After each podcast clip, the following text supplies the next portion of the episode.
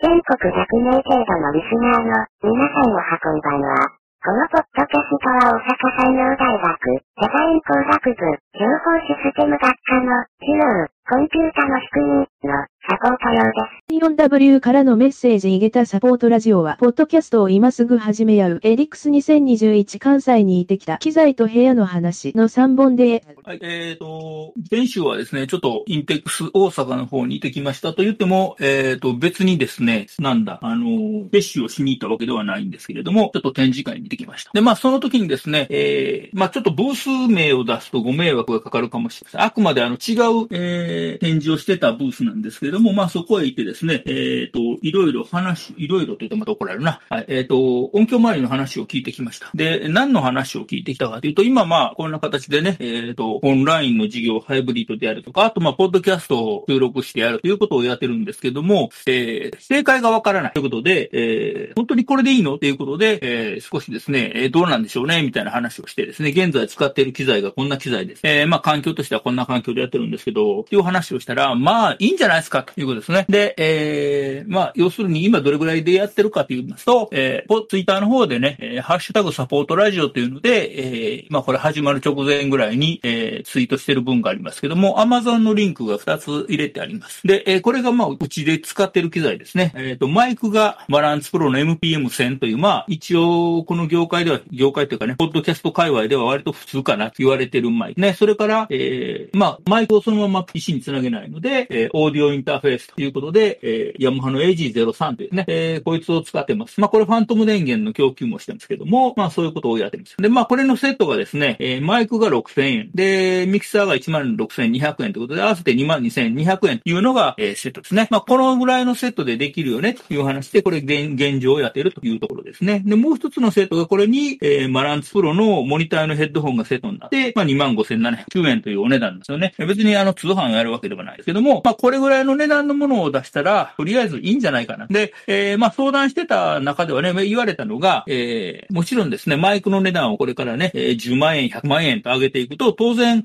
えー、良くなるし、ミキサーもね、150万円、1000万円というでね、えー、いいコンソールにすると、音質は良くなります。ただ問題があって、えー、それをね、レコーディングして、レコードとして出したりするんだったら、その差はわかるけど、えー、ポッドキャストとかね、えー、Google Meet とか使っている事業であれば、その音質の差は多分、えー、ネットワークの向こう側ではわかりません。ということなので、とりあえず、この辺が上限かな。もちろんですね、えー、人によってはこの中にマイクアンプのね、マイクリアンプを足すとかね、えー、DBX のコンプレッサーつけるとかっていうことをやってる人もおられますけども、まあ、とりあえず2万円ちょい出せば、えー、環境としてはまあ頭打ちということですね。で、えー、もっと安くいくとどうなるのっていうですね、えー、まあ、例えば、えー、え古くからポッドキャストをやって有名な、えー、ポトフさんという方なんかと、えっ、ー、と、本編ね、えー、マイカップオブティーという本編のポッドキャストは、えー、割としっかり録音されてますけども、毎日、ほぼ毎日ですね、更新してるミニマイカップオブティーの場合は、えー、iPhone を持って歩きながら喋って、えー、要するに iPhone を持って電話で通話してるような持ち方をして、えー、実は一人で喋って、えー、録音してる。で、まあ、それがそのままポッドキャストとして流れるということは、まあ、もうね、iPhone とかスマートフォン持てれば何もなく追加料金なしで、え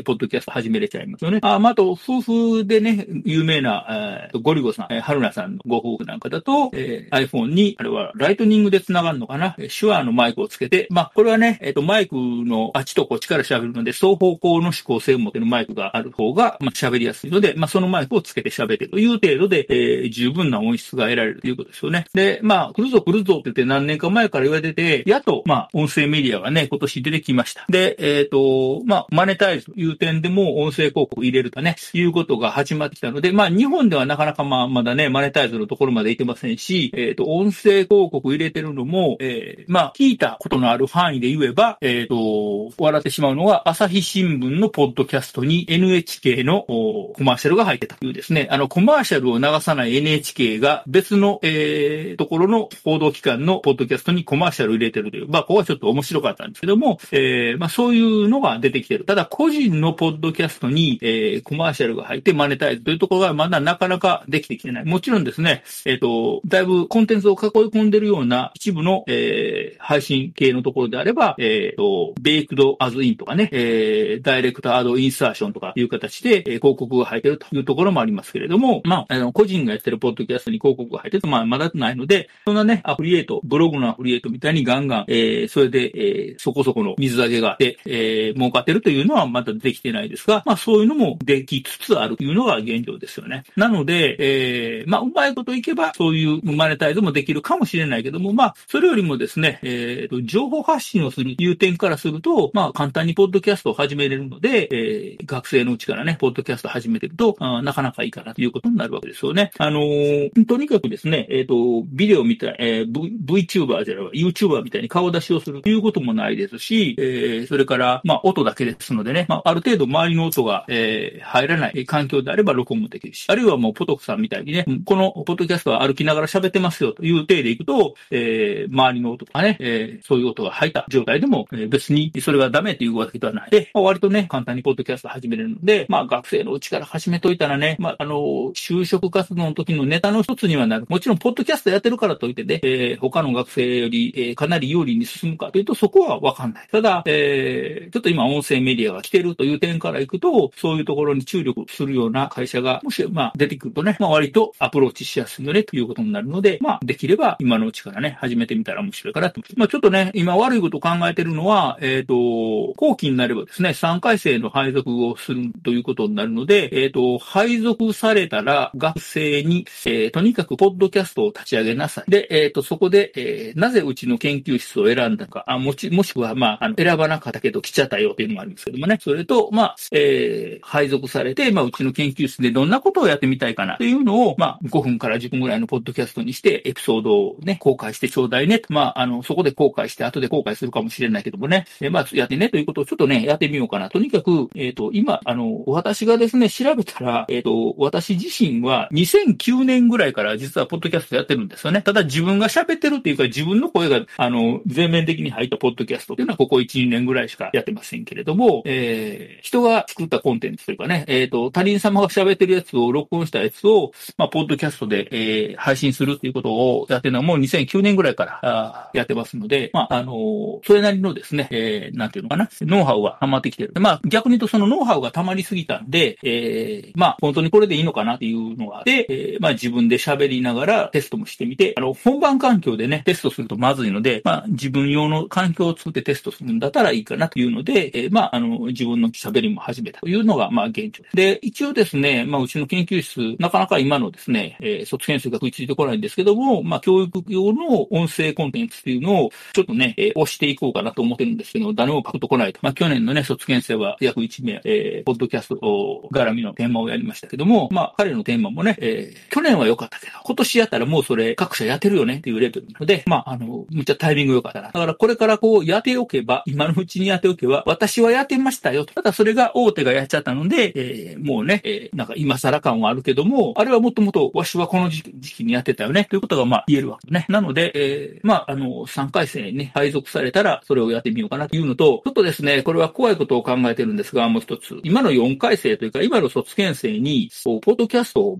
始めてね。で、えー、うちの研究室を後輩に向けて紹介するエピソードを、まあ、5から10分ぐらいで公開してね。で、それをこっちでガサガサと集めて、一つの RSS にして、えー、うちに来ようかなと思ってる、あるいは、えー、ね、やばい研究室かなと思ってる3回生に聞いてもらおうかな、ということをちょっとね、えー、考えてるので、ちょっと4回生をですね、この7月、8月にそそのかして、えー、ポッドキャストをやらせてみようかなというところですね。で、今はね、もう、えー、スマートフォン、iPhone あれば、えー、そこにアプリケーションを入れて、アプリケーションに向かって喋って録音して、それをそのままポチッとやると公開できるというですね、えー、ところまでできてますから、まあ、おそらく、えー、喋れたらというか、ネタがあれば、なんか、えー、語れば、まあ、それでポッドキャストできてしまうとですね。で、2009年ぐらいになったらどうやってたかというとですね、実はそんな今みたいにいろんな、えー、サービスがないし、えっ、ー、と、ポッドキャストっていうのもあったけど、まあ、言えばね、そんなメジャーな、えー、みんな知ってるサービスでもなかったので、まあね、えっ、ー、と、自前でサーバーを用意して、えー、音声ファイルを置いて、RSS をですね、まあ自分で、えー、手書きするか、えー、RSS を生成するプログラムを書くかですね、まあ、あの、いうようなことをですね、まあ、あの、一応細々と、えっ、と、ちっちゃなサービスとかね、あったんですけど、あの、その当時って結構イギリスあたりで、えっ、と、いいサービスがあったりしたんですよね。あの頃はイギリスで無料でウェブサイト作れたりとかね、えー、そういうサービスがあったんですけど、だんだんなくなってきちゃいまして、まあ、あの、言ったらアメリカ勢に言われているけど、なので、割とポッドキャストがですね、今はもう簡単にできちゃう。まあ、要はメールを送るレベルの簡単さですよね。あの、キーボードから文字を使わりに喋っといて、ペットやれば、えー、ポッドキャストできるというので、まあ、ポッドキャストをね、えー、皆さん始めてもらったらいいかなというですね、こ、3回生、4回生にこう、押していこうかなという、こう、悪いことを今考えているというところね。まあ、あとね、これは前も少しどっかで話をしたかな。ポッドキャストっていうもの自体が、やっぱりインターネット的なわけですよね。メールと一緒で。まあ、これは何かというと、例えば YouTuber ね、YouTuber っていうのは残念ながら、えー、YouTube に依存してるわけですから、YouTube がサービスを終われば、まあ、これでパタンとなくなってしまうわけですし、えー、あるいは YouTube が、まあね、少し前にありましたけども、えー、広告収入を得るためのレギュレーションを変えてしまうと、えー、いっぱいね、今まで広告収入を得た人があちゃーって言って、えー、収入吹っ飛んじゃったというね、えー、そういうことも起こるわけですね。要するに、え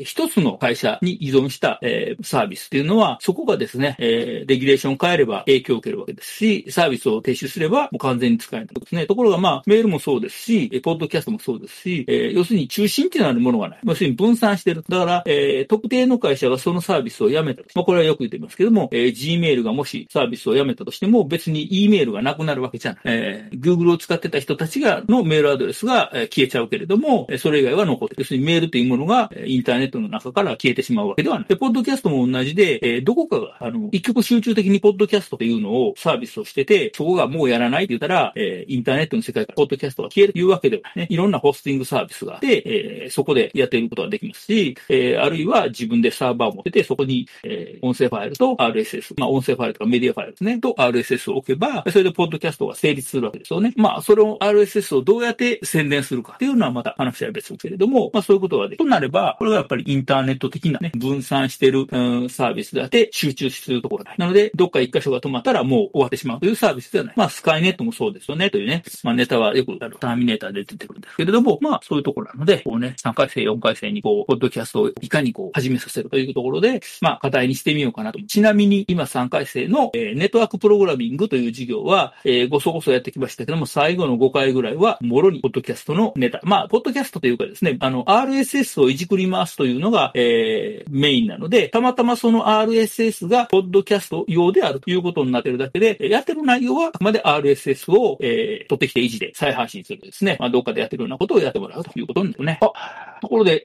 立川さんは結局江戸に下ることになったんですかね？江戸には下りませんでしたね。いやー、江戸じゃない、まあ、聞いてくださいよ。何聞くよ？江戸じゃなかったどこやった？いやいやいやいや、まさかの、うん、まあ、現状維持です。え、ということは、今、今住んでるところにそのまま住むの？の可能性が高いんじゃないかなというお話なんですね。せっかく引っ越しの準備をしたのに、引っ越ししなくて済むという。あの、部屋が綺麗になったで済んでしまいましたね。あ、よかったやん。まあね、その腹くくってた分もあったんですがね。じゃあ、だからあれやな。綺麗になりました。はいはい。一年ごとにほら、人事異動で動くかもしれないからって言って、こう、引っ越しの準備があったら部屋を片付けてって、毎年してたら部屋散らからへん。そうそう。まあ、毎年じゃなくて毎日やらなあかんあかんことではあるんですが、まあ、そう、そういうことですよ。社会人になったら会社の命令一つで引っ越しをしなくちゃいけないんですよ。ああ、そうか。大変やな、社会人いや大変、ですね、社会人は。僕もなって思う。部屋片付けへんねんけど、ここは。それはね、移動する必要がないからですね。そうなの。あと10年でこれを片付けないかないよね、定年までに。ああ、そうですね。や、まあ、約10年。には片付けないといけないですね。うん。そうそう、去年に、あの、定年退職された先生がいらっしゃって、その人が全然研究室を片付けなかったんで、最後、大変やまんやんやったいやいや、一昨年定年退職して、去年片付けてたそう、定年退職した後で片付ける理由。うん、だからそこに入る予定やった、あの、先生がブチ切れるという事件があって。まあ結局14ヶ月ぐらいかかって片付けはったはったね。それ、そうなるわな。いや、もう一人はちゃんと定年までに片付けたからね。あ、そうなんや。うん。まあ、片付けてるのは定期的にやっておかないといけませんよねっていう。そうやね。そうですね。まあ、とりあえず私は、あの、関西、関西圏、関西圏と言いつつも、あの、西日本なんですよね、どちらかって言ったら。関西と名前はついてるけれど。だから僕は一体どこに行くのかっていうのはさっぱりわからず、まあ、今住んでるところから移動するという可能性も加味して、引っ越しはね、今のところ維持しないといけないですね。なるほどね。そう、不思議な制度やろう。なんか、とりあえずまず、あの、関西か関東かっていうのが判判別した後で、で、実際その関西のどこなんですかっていうのは、えっ、と、数週間後にならないとわからないっていう。なるほど。そこ同時で、うん、そこ同時でよくないって僕は思うんだけどね。まあ、本来はね、い行く支店名というか、それが決まるはずやねんけどね。そう。だからもう多分中では決まってんだけど、発表がまだっていうね。まあ、人事部長に直接みんな言ったから、また悩んでるんかもしれへんけどな。さあ、どうやろう。まあ、それは関係ないかもしれんけど、まあ、なんかしら、こう、あるらしいですけどね。うん、怖いな。いや、いやー、あれびっくりしたね。えっと、詳しくは、あの、僕のノノートっていうあブロブログかな？ブログサービスがあって、そこをね、えーまあ見てくれれば何があったのかっていうのがよくわかるようになってます。あれね、楽しあみやね。の僕の、僕の、僕のツイッターから飛んでくれたらね。はいさあ、ここに、ここに僕のツイッターをしてる人がいて何人いるのかと、このポッドキャストをしてるのに。あの、ツイッターで言えばですね、えっ、と、サポートラジオ、ラジオの G は地に点々のサポートラジオのハッシュタグが、えー用意したというか使ってい出したので、えっ、と、はいもしね、このサポートラジオにで喋ったことの質問とか、えーこんな話してほしいというのがあったら、それでハッシュタグつけてツイートしといてくれたら、多分ですね、えー拾えると思うという話をね、しました。で、ついでにあの、おまけの時間っていうハッシュタグも使うようにしたので、えっ、と、ツイートデックでおまけの時間はサポートラジオっていうのが取れる、えっ、と、なんだ、えー、カラムを作ってあるので、一応そこで全部ね、えっ、と、見るようにはしてるので、まあ、あの、なんとかなるかなと思ってる。まあ、まあ、なんとか、なんとかなるでしょう。まあ、少なくともあれですよね。とりあえずは、まあ、アカウントを作るっていう方向ではなくて、まあ、タグを作って、そこでいろいろ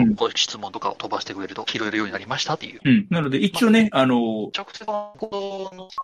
定期的にはチェックしてるので、まあ、多分大丈夫かなと。はい、思います。まあ、直接ディスコードのテキストチャンネルを叩いてくれても構い、構いやしないんですが、ああ、そうやね。ディスコードのテキストチャンネルも、えっと、誰でも、このサポートラジオのチャンネルは誰でも書けるようにしたから、あの、ロールいじって。なので、えっと、別に、えっと我々、あの、なんていうかな、研究室のメンバー以外でも普通に書けるので、まあ書いてもらえばね。はいはい。まあこのチャンネルに書くと音声で流れてくるのでね、私のとこに。う んそうですね。まあ、この配信している内容からも、うん内容の中でも一応どういうテキストが流れたのかっていうのは流れるもので。うん。さてさて、えーと、まあまあ、こんな感じで、社会に大変そうというお話をしようと思ったんですがね。うん。まあ、どういう話からすればいいのかというのが非常に悩ましいところで。あ、そうそう、忘れてました。あの、私、解明いたしまして。あら。はい、そうです。あの、ツイッターアカウントの方を見ていただくと、えー私のお名前がちょっと変わっているのがご確認いただけるかと思います。こんなん変わって、ああ、タコスか。タコスになりました。いやね、最近、その、まあ、僕もともと立ち側でやってたけど、はいはい。うタコスってあの、タコの酢の物のことやろ？ーん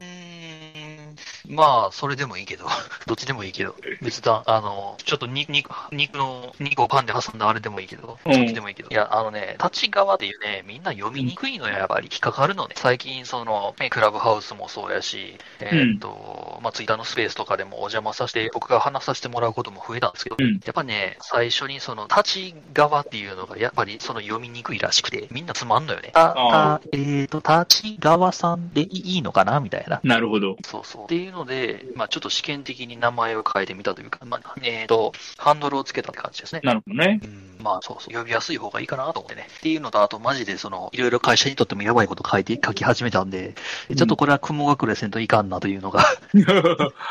当たりはますね。えっとね、今日、はいはい。朝日新聞のポッドキャストやったかで見たんやけど、あ、見たって聞いたな。多分多分朝日新聞やと思うねんあ、違うな。グローバルインサイトやったかな。えっ、とほう、新、要するに、社員を採用するときに、SNS をチェックしますと。まずね。で、はいはいそこで、えっ、と、性的、性的っていうか、性別に関するとか、人種に関するとか、そういうやばいことを書いてるやつは採用しない。要するに、後でなんか問題が起こっただから採用しませんというのをまずやってるというのは一つ。で、えっと、面白いのが、SNS に情報が一切ないときは、面接をそもそもしないんで、なんだって。えーと、それは判断材料として SNS が非常に大きな意味を持ちますね。うん。なので、SNS を、いろんな SNS をやってても別にそれは問題はないんだけど、書いてる内容が差別的であったり、えー、まあそういう問題になるような、社会的に問題になるようなことを書いてる人は取らない。まずそこの、その時点で取らないなんだけど、面白いのがう、ん SNS から一切情報が上がってこないときは、面接そのものをしない。要するにその書類選考の段階で、えー、殺す。落とすか。で、それそれは、はそれで逆にどうなんや？うんそれ謎やねんけど、その理由は述べてなかったのかな？えーとね、まあ、まず、それで、まず一つ目として、SNS で隠れで、まあ、鍵垢とかも含めてなのかう、ん。それとも、例えばなんやろ、うん、それ募集要項の時点で書かれてあることな？のかいや、それは書いてないみたいやで。だって書類選考で落としたときに、なんで落としたかっていうのは説明ないやんか。ないよねう。ん。えっと、それがもし、なんかこう、し総合商社とかじゃないけど、えっと、なんかこう、なんでしょうな、影響力的なものを必要とするような企業じゃないけど、職業であるんやったら、まあ、まだ納得はいくんかな。うん。うん、例えばなんやけど、例えば、なんやろ、えっ、と、とある企業がゲームの中のキャラクターイラストを、えー依頼しますとかになってくると、そういうツイッターのフォロワー数であったり影響力っていうのはかなりあの重要なものになるので、あるんやけど、それ就活でやろ？新人採用でやろ？うん。なかなか微妙なところだね。うん。どういう意図を持てるんだ？なんやろね、あの、社会性がないと見るのか、本当に、本当になければ社会性がない。で、あるんだけど、見つからないんであれば、要は、あの、潜伏できる能力があるからやばいというふうに見るのか、その辺はね、ちょっとわからへんけど。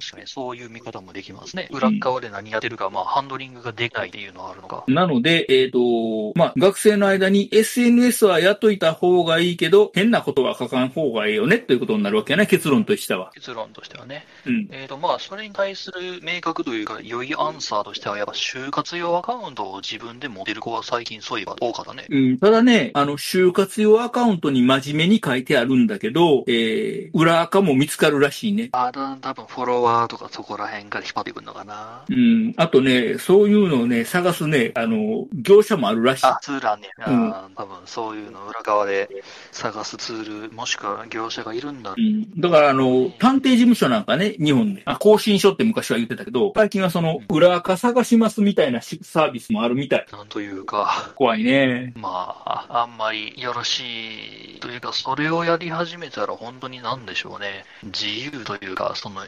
SNS という場自体が本当に、うん、まあ、もともとあれか、あの、無法地帯やたんが、規律が生まれているだけなんかなどうなんやろね、そこは。謎やね。17H106 ヤマンからのメッセージあってなくてもいいからいい商売になるね。そうやな。この人の裏垢これですって言ってて、外れてても、あ、そうですかみたいにあそういうことかう。うん。やられた方はたまったもんじゃないな。でも、そこれれ、僕じゃないんですよ。いや、だって、それを理由に、えっ、と、不採用にしてるかどうかは分からへんから、そう。要するに書類選考しました、ご縁がありませんでした、で、えっ、と、送られた応募書類はおあのご返却しますで終わりやろ。終わりやけど、それが本当に行きたい志望の会社であった場合、その人の人生はそこで一旦ストップするべきですよ。まあまあ、そういうことやね。でも、あの、こちらからは計り知れんからね。そうなんですよね。だから、本当に、なんやろうね、恐ろしいですね。いやーでもまあ何、何かしらの根拠を持って、この人はおそらくこの人ですっていう説明は多分やるんかな、やんのかな。そうなんでしょうねう。ん。まあ、就活アカウントはまあ、一個続いた方が、まあ、それ、本名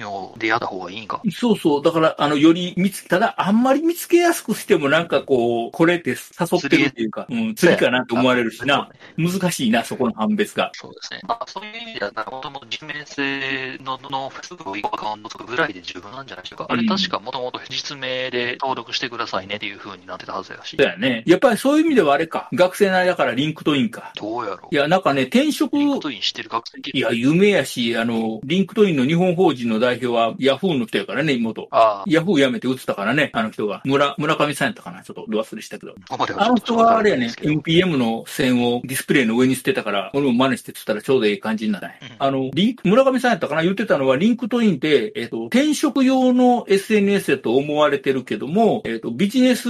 の基本の SNS になってるので、えっ、と、なんか、ビジネスのミーティングするときは、相手のことを LinkedIn で調べとくので、えっ、と、挨拶したらもう本題に入る。要するに、どういう部署の人間ですとか、なんとかっていうのはもうお互い知ってるっていう体でやるっていう話らしいね、最近。なかなか、まあ、ある意味名刺としての書いてました。そのアカウント自体が。うん。一応ね、 LinkedIn のアカウントも作ってね、ボソボソやってんねんけど、そんなに真面目にやってないんで、うんもっと俺も真面目にやらな。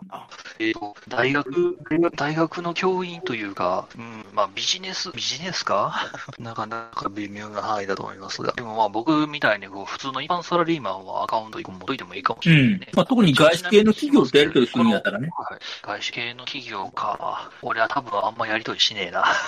僕もあの、あの、も、でんでん、元も、元電電工社の、あの、項目になり下がるから、僕は。ああ、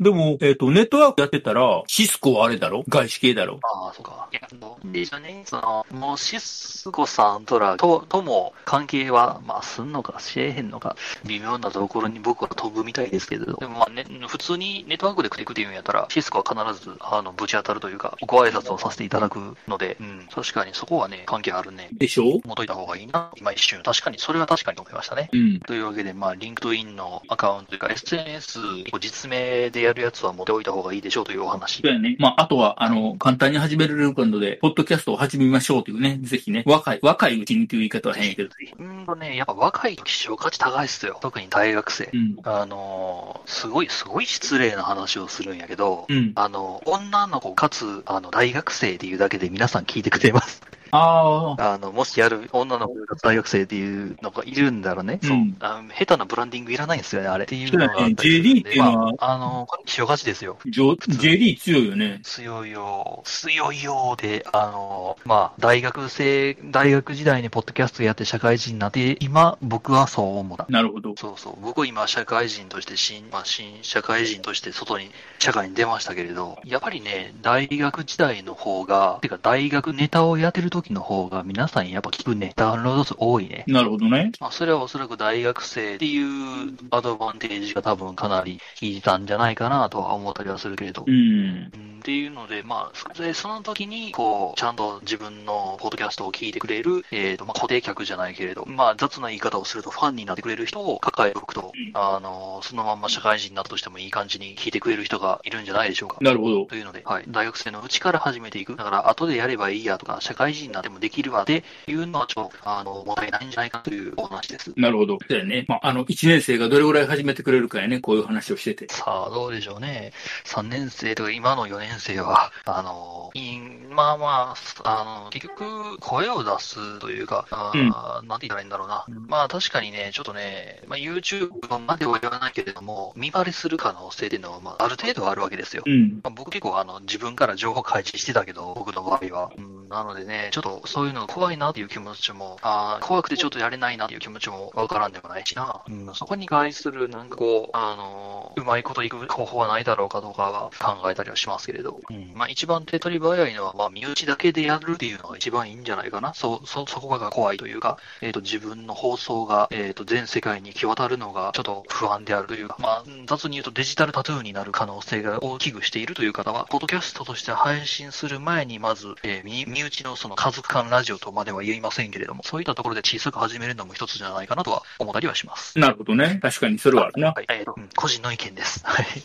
一応ね。ああまあ、そういう個人の意見ということで、まとまったところで、まあ、お時間のようなので、また来週しましょうか。今日はちょっと学長に会ってくるの、会ってくるので、あの、ディズニーランドの話とかをしてこようかなというね。オリエンタルランドの話。うん、大学東キャンパスをディズニーランドみたいにしてねって話。あーと、チケット制？チケット制というか、入場禁止。まあ、来週詳しいお話を聞けるでしょうか。うん、ディズニーランドってほら、外が見えないじゃん。そうだね。周りの世界見えない。うちほら、生駒山の上の同伴旅館が見えちゃうねん。そうすると JK のお母ちゃんが嫌がるのよ。はあ。なので、東キャンパスからは建物の配置を工夫して、生駒山の同伴旅館が見えないようにというね。はあ、そういうのできるんですか？いや、それをだから言ったんや。あの、大学法人のナンバー2にもそんなことを言うて。そんな高等無形な提案すんのは、あんたぐらいやって言われたからね、偉いさんに。まあ、それはそうや。うんある意味、景観を変えろと言ってるのとほぼ同義やからな。そう。うーん、どうやるべきかな？いや、だから、あの、もうちょっと15号館並みの高さの建物を建てていただくしかないねんけどね、あちこちに。一体着工と、あの、施工の完了は一体いつになるのや。